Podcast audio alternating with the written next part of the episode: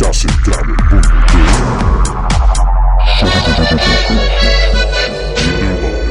de 95.76 ¡Vaya sabor!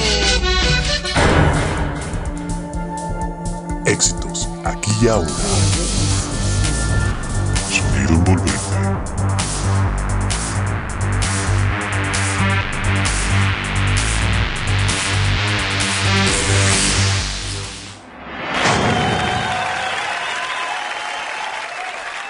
Hey galera, muito obrigado por escucharnos en esta emisión de los Souvenirs del Bate.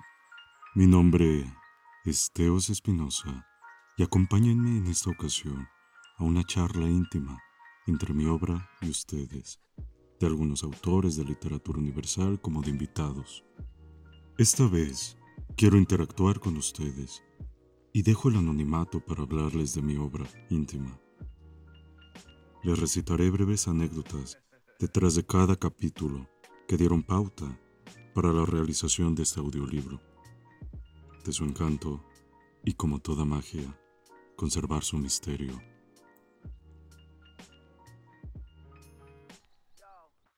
¿Recuerdan? ¿Recuerdan el instante donde un momento clave dio pauta a que iniciara su destino? Aún recuerdo el mío. Fue un poema que escribí hace 15 años, ¿saben? Empezó como un hábito de mi padre que solía decirme, recuerda anotar lo más importante. Y así fue, como empecé una antología de poemas escritos entre los años 2007 a 2012. Claro que en esos años disfrutaba la rebeldía de ser un niño, en mis tiempos de ocio, y la mayor parte en estudiar cómo ayudar a mi padre a arreglar sus autos. Era disciplinado y pasional al hacerlo, pero algo que me caracterizó desde pequeño fue la curiosidad. Había muchos sucesos que quería redactar. Con mis colegas de la secundaria entendí la música. En mi casa no era habitual escucharla, solamente el radio, pero en la secundaria era diferente. Por un momento, se podía hacer lo que uno quisiese. Yo era el chico rudo aficionado a la música, pero tan sensible en el alma, que escribía poemas. Es así que comparto el primer poema que escribí.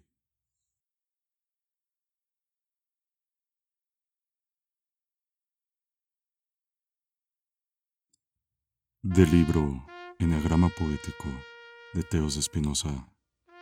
¿Será este mi fin? Me encuentro detenido, inmóvil sin vida. Lágrimas pálidas pintan su rostro, sin conciencia, entre tantos lamentos. Un susurro me llama.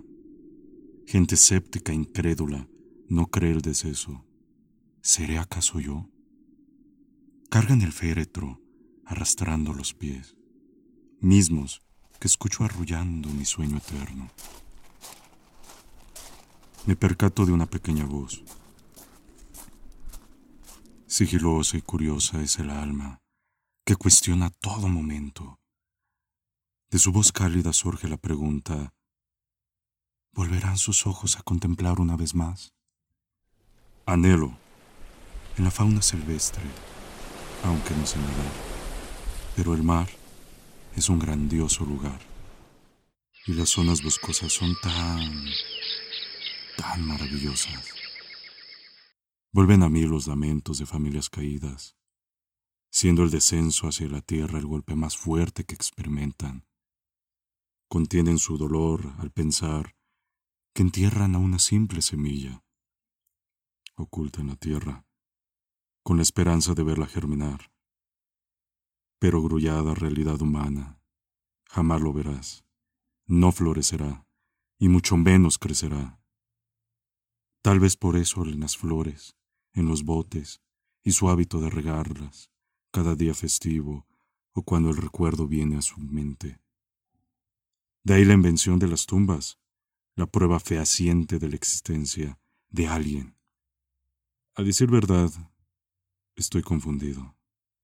Ciertamente todos quieren saber, pero nadie sabe a dónde vamos, respondió el sabio quien se rehúsa a volver.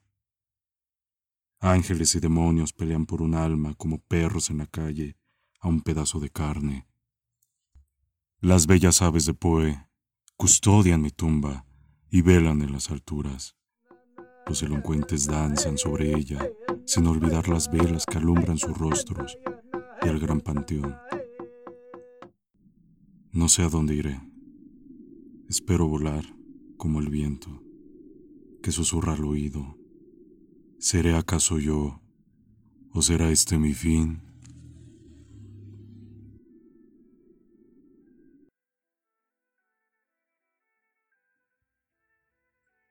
Este poema fue inspirado en la muerte del único abuelo que conocí en vida. Y eso es tan efímero que en un par de años estábamos enterrándolo. Qué ironía. La sensación de morir siempre me impactó. Alguna ocasión estuve al borde de experimentarlo cuando fui joven. Por eso cuestionaba qué se sentía, qué verano, qué pensará cuando se está muerto. Bueno, ahí mi pregunta ante ello.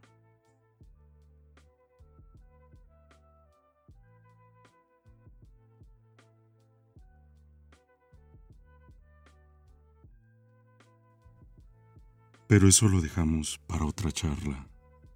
¿Les gustaría otra sesión? Si es así, háganmelo saber, compartiendo este podcast, suscribiéndose y siguiendo mi contenido. Yo me despido. Hasta pronto.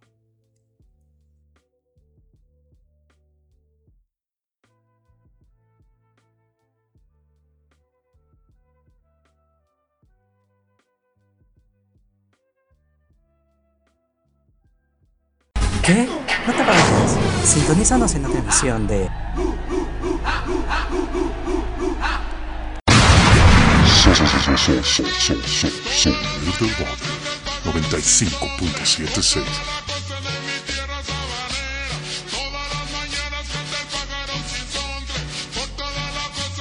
Éxitos de aquí y ahora.